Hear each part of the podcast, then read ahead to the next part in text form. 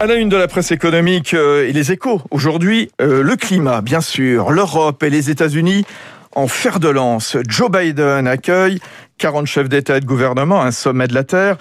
Les États-Unis pourraient s'engager à réduire de 50% leurs émissions à horizon 2030 par rapport à 2005. L'Europe, elle, c'était une annonce hier, s'accorde sur une baisse de ses émissions de CO2 de 55% à la même échéance. Un plan de relance climatique d'une ampleur inédite qui prend corps et Jean-Francis Pécresse estime dans son éditorial que L'occasion est historique. Les planètes sont alignées comme jamais car Joe Biden a les moyens de ses ambitions parmi lesquelles la fin du charbon. L'éditorialiste optimiste mais, mais prudent car dit-il, maintenant reste à savoir comment s'opérera la tarification du carbone sur les produits. Le commerce est un ami capricieux du climat. En tout cas, soutien de poids dans ce combat, les banques occidentales qui s'engagent à la neutralité carbone de leur portefeuille d'ici 2050, euh, les échos qui révèlent que BNP, Société Générale et euh, Crédit Agricole ne financeront pas le projet de Total en Ouganda. Euh, d'ailleurs, la secrétaire américaine au Trésor, Janet Yellen, misait beaucoup sur le secteur privé qui a un rôle important, dit-elle, à jouer pour donner l'impulsion.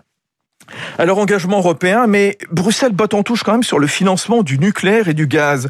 Une question importante soulevée par la tribune, le nucléaire est-il une énergie durable? Oui, la Commission européenne qui remet l'arbitrage sur l'intégration de l'atome dans la taxonomie verte, cette classification des activités jugées durables, à plus tard dans l'année. D'ailleurs, on y reviendra euh, sur Radio Classique à 6h50 avec Baptiste Gabory, 3 minutes pour la planète, et le retour des États-Unis sur la scène du climat. Et puis à 7h10, Étienne Lefebvre des Échos. Dans la presse toujours, à la une du Parisien, l'appel à l'aide des commerçants. Laissez-nous tous ouvrir le 10 mai. 12 euh, fédérations et 150 dirigeants, euh, Mideli, Primark, Damar, Printemps, La Grande Récré, etc., rédigent un plaidoyer pour une reprise générale d'activité, euh, constatant un recul de leur activité quand même de 30% depuis le début de l'année. Le Figaro Économie consacre un grand dossier sur une autre décision d'envergure prise à Bruxelles sur l'intelligence artificielle.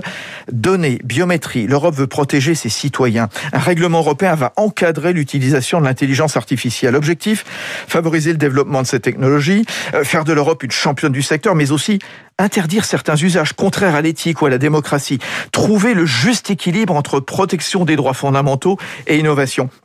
Et le projet dévoilé hier, qui ne concerne pas le militaire, se fonde sur une évaluation des risques au cas par cas. Euh, seront prohibés les systèmes de surveillance généralisés de la population et ceux utilisés pour manipuler le comportement, les opinions ou les décisions des citoyens.